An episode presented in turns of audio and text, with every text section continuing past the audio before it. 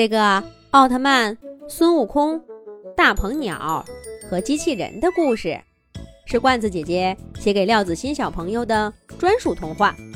祝快四岁的廖子欣小朋友每天都有许多的好故事听。在一座高高的山顶上，生长着一棵巨大的神树。如果你站在神树下往树上望，只能看到树干，却看不到云上的树冠。偶尔能听到云上传来的神鸟的叫声。住在这棵通天树上的神鸟是大鹏鸟。昨天，大鹏鸟和孙悟空比赛飞行，孙悟空一个跟头就翻了十万八千里，大鹏鸟一扇翅膀飞了九万多里。孙悟空在前面翻跟头，大鹏鸟在他身后扇着翅膀追赶。他们两个一直飞到天边的五指山，可把大鹏鸟给累坏了。这不，这会儿大鹏鸟正在窝边懒洋洋的晒太阳呢。就在这个时候。远处的天空忽然出现一个黑洞，从黑洞里冲出一个机器人儿。这个机器人一出现，就往四周散射着黑色的能量光线。凡是被触及到的草木动物，全都瞬间灰飞烟灭了。大鹏鸟一看这个，一下子来了精神，高叫道。嘿，哪里来的妖怪，敢在我大鹏鸟的地盘上撒野？可谁知道，还没等大鹏鸟喊完，这个黑暗机器人所有的毁灭激光就射向了大鹏鸟。仓促之下，大鹏鸟躲闪不及，只好用翅膀。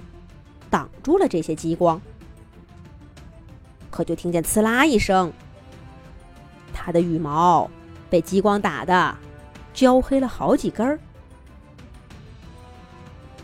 这时候，从刚刚那个黑洞里又闪出一个人影，是一位奥特曼。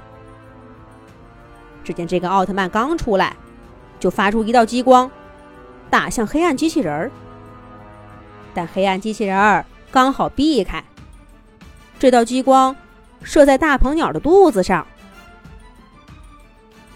猝不及防的大鹏鸟疼得嗷呜一声叫了起来，扇动翅膀向着奥特曼冲了过去。嘴啄、利爪挠、翅膀拍，三连击一块儿上，打得奥特曼节节后退。而黑暗机器人儿。就趁这个功夫，偷偷的靠近大鹏鸟和奥特曼，看准机会，两个拳头砸过来，分别砸向奥特曼和大鹏鸟。被偷袭的奥特曼和大鹏鸟从空中跌落到地面，砸出两个大坑。大鹏，大鹏，你在哪儿呢？俺老孙来了。孙悟空昨天找大鹏鸟比赛没比过瘾，这会儿又找他来了。可是通天树的窝里哪里还有大鹏鸟的身影？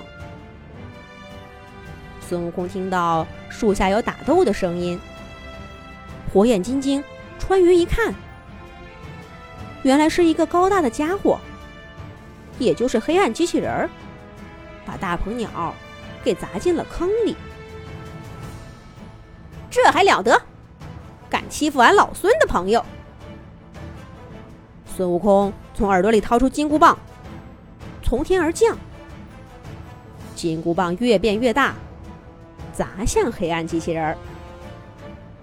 这个黑暗机器人儿，并不是靠眼睛看东西的，它的传感器可以观看身前身后、头上脚下，他看到有人要袭击自己，黑暗机器人一个转身，举起盾牌，正面迎击孙悟空的金箍棒。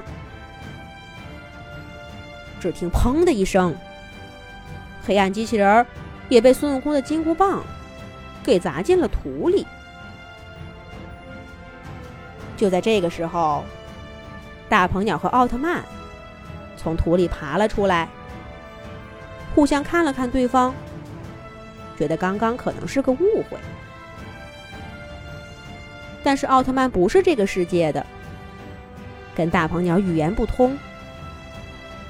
奥特曼干脆通过脑电波和这个大鹏鸟沟通，说这个打他们的家伙是黑暗机器人儿，到处搞破坏，自己是来抓他的。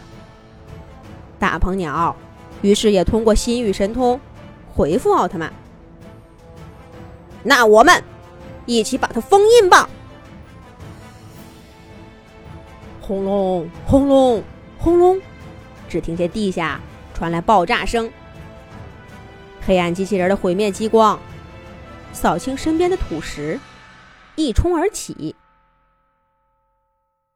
但没想到的是，迎接他的是孙悟空的金箍棒、大鹏鸟的箭雨和奥特曼的长矛。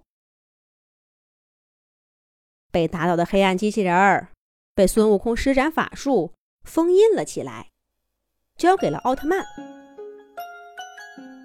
奥特曼一手放在胸前，弯下腰，向孙悟空和大鹏鸟致敬，然后带着被封印的黑暗机器人儿，再次走进那个黑洞，消失不见了。孙悟空去找观音菩萨，要来玉净瓶，瓶中的净水洒落在刚才战斗波及的地方，被毁坏的草木。恢复如初了，而孙悟空和大鹏鸟呢，有一前一后的去比赛飞行啦。